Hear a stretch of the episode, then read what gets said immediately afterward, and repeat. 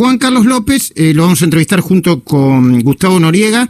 Eh, la palabra clave eh, sigue siendo incertidumbre, ¿no, Juan Carlos? Buenos días. Muy buenos días. Sí, es incertidumbre por el escenario que tenemos que generó la pandemia y es que más de 100 millones de personas votaron de manera anticipada. Entonces esos votos que fueron algunos enviados por correo, otros depositados en persona y otros hechos en la urna son los que apenas están terminando de contar. Y veíamos eh, esa matemática de la elección presidencial en Estados Unidos, por ejemplo, un estado, Wisconsin. Hasta que terminamos la transmisión, el presidente Trump iba adelante. En las últimas horas, Biden ha ido acortando la diferencia y ya lo supera. Mm. Entonces, todavía hay mm, varios estados por definir y tiene Biden varios caminos para llegar a los 270 votos y por eso es esta incertidumbre, porque no hay irregularidades, no hay denuncias de que algo se está haciendo mal, simplemente tienen que contar y contar esos votos.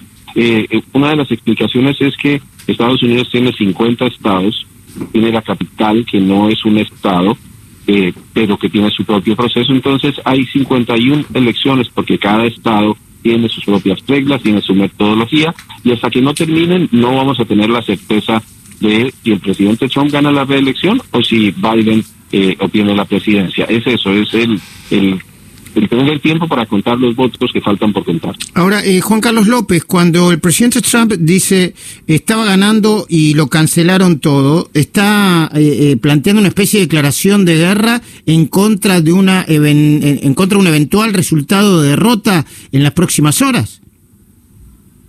Lo venía haciendo, él ya lo había advertido. Recordemos que en 2016, aunque él ganó, se quejó de que le habían hecho fraude y no no hay ninguna prueba de que eso pero no solo eh, dijo que venía, estaba listo para celebrar y le frenaron porque en realidad no se sabe quién le frenó qué.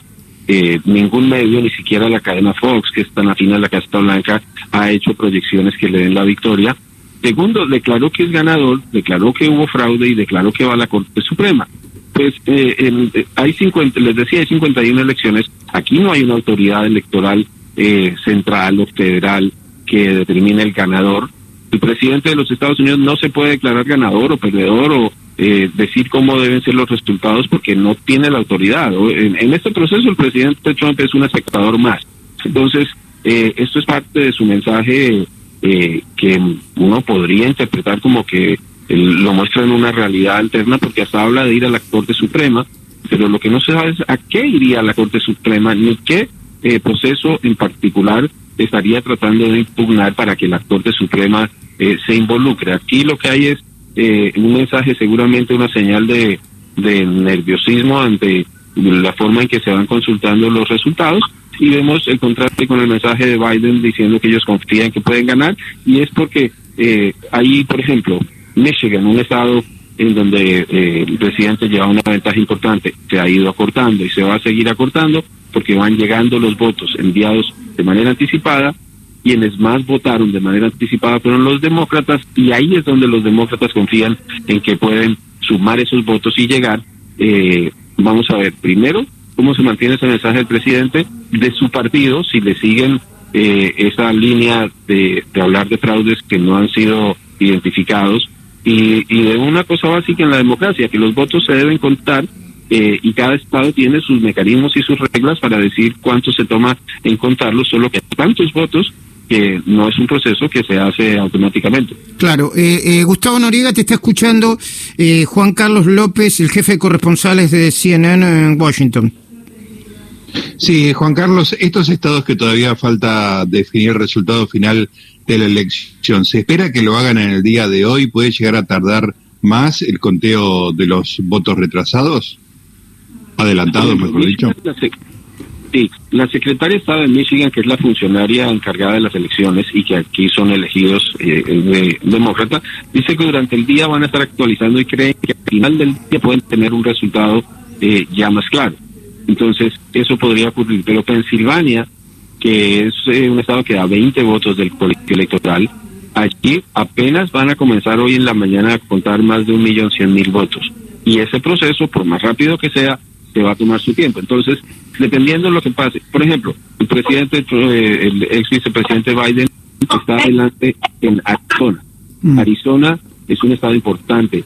eh, que los republicanos siempre han ganado. Si ese se define, ya otros medios se lo han dado a Biden, pues va, va sumando la tabulación. Pensilvania podría definirse de aquí al viernes. Eh, si no se definen estados como Michigan y Wisconsin antes, eh, y uno de los dos candidatos llega a los 270, pues dependerá, por ejemplo, de Pensilvania. Pensilvania podría ocurrir al jueves, al viernes, eh, no está claro, pero hay otra noticia importante y es que Florida, aunque la ganó el presidente Trump, repite victoria, eh, no va a ser la que decide las elecciones como ha ocurrido durante todos los procesos. Ah, claro. Ahora, Juan Carlos López, para la gente que, que, recién aborda el tema de las elecciones, lo último que se sabe es que hasta ahora, por las proyecciones, Biden eh, tendría 238 delegados y Trump eh, 213. Aún así, Trump tiene posibilidad de llegar a los 270 delegados, que es el que defina la elección. O sea, está, está abierta, están abiertas todas las posibilidades, o ya hay una tendencia que puede decir que Trump o Biden eh, eh, están un poquitito más arriba uno del otro. Cualquier escenario es posible. parece tener más caminos eh, más jugadas como si fuera un ajedrez Biden, pero Trump también las tiene. Eh, por eso la molestia seguramente del presidente de ver que apenas... Eh, lo que pasa es que hay estados, digamos, yo estoy en este momento en Georgia.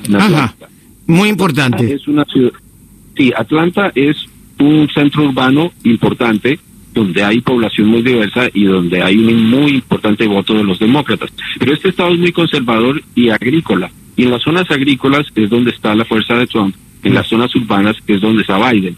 Ahora, cuando se empieza el cuento de votos, del, el, conteo de votos del día de la elección, lo primero que llega es lo que se hace ese día. Llegan los, los votantes de las zonas rurales que favorecen a Trump y eso mostró un margen importante, pero vemos que a medida que entraron los votos de las ciudades, Biden fue acortando. Georgia ah. no debería estar en juego, es un estado republicano. Ah. El estado de Virginia comenzó con una mayoría importante para eh, el presidente Trump, porque la zona sur del estado, que es agrícola, esa parte que es rural, esa zona lo favoreció. Cuando entraron las ciudades que bordean a Washington, ya Biden tomó ventaja y ganó. Es lo que estamos viendo.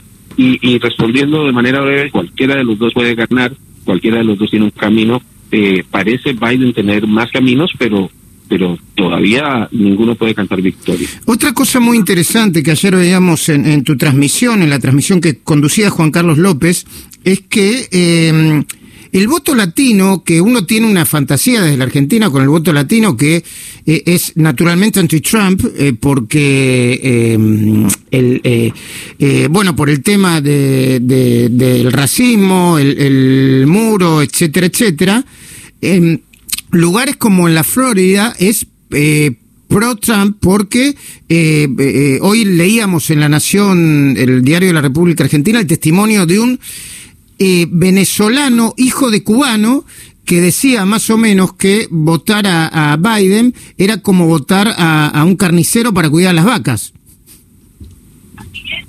Y ha habido una campaña de desinformación en la Florida especialmente tan fuerte, eh, porque si uno mira lo que ha hecho el gobierno de Trump en el caso de Venezuela, por ejemplo, hablar del tema de inmigración.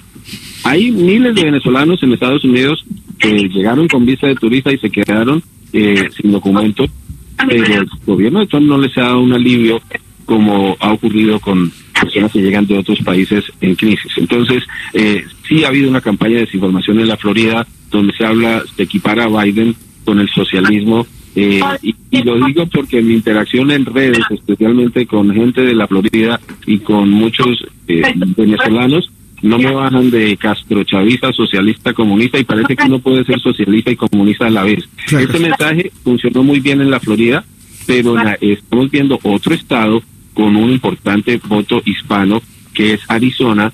Allí el, el ex vicepresidente Biden va adelante. Ese es un estado que ha sido tradicionalmente republicano, pero los votantes hispanos son tan diversos como somos diversos en la claro, Entonces, claro. el voto de origen mexicano es muy diferente al que se da en la Florida, donde el, el de origen cubano eh, tiene un poder político establecido, y hay otros grupos como los venezolanos, los colombianos, los mexicanos, pero especialmente eh, colombianos, venezolanos eh, y cubanos, nos ha habido una campaña fuerte de desinformación con esa teoría del castrochavismo eh, y de mostrar a Biden como algo que la evidencia muestra que no es, pero sabes que en política pues muchos piensan más con la con, no piensan con la cabeza sino con el corazón. Claro que sí. Eh, Juan Carlos López, eh, la última pregunta y agradeciéndote el tiempo. Hoy, ¿cómo va a ser la transmisión de, de CNN en español? Otra transmisión especial, ¿no? Vamos a seguir dentro de la programación habitual con actualizaciones. Eh, mm, vamos a empezar en un par de horas para ir llevando los detalles a medida que los conocemos y que podemos ir dando un, un eh, panorama más claro. Lo cierto es que eh, vuelvo a, a, como comenzamos la conversación, la incertidumbre es más porque había la expectativa de que las encuestas decían que Biden llevaba una ventaja de 10 puntos y que iba a ganar con facilidad. Pues eh, en nuestras transmisiones, en mis, en mis redes sociales, siempre lo he dicho. Si esto no se sabe hasta que cuenten los votos, es lo que estamos viendo. Eh, veremos al final cuál es el, el voto popular que no es el que define en Estados Unidos y, y vemos eh, cómo se se va a dar ese proceso de contar tantos votos. La participación, eh, Luis, fue histórica. La, el, la gente, más de 102 millones de personas votaron antes de las elecciones y principalmente por la pandemia. Entonces, va a tomar tiempo, pero es un escenario diferente al del 2000, cuando había una disputa porque si el voto había sido perforado, no había sido perforado. Eh, ha habido esfuerzos de los republicanos a nivel nacional para impedir el conteo de votos, eso no ha tenido éxito, uh -huh. y ahora es eh, tener la paciencia del, del, voto y vamos a estar siguiéndolo paso a paso para poder hacer una proyección responsable cuando sepamos quién ganó. Juan Carlos, Juan Carlos López, te agradezco muchísimo este contacto eh, eh, y el tiempo que nos dispensaste con tanto trabajo que debes tener. Seguimos tus transmisiones y las transmisiones de CNN en español las 24 horas.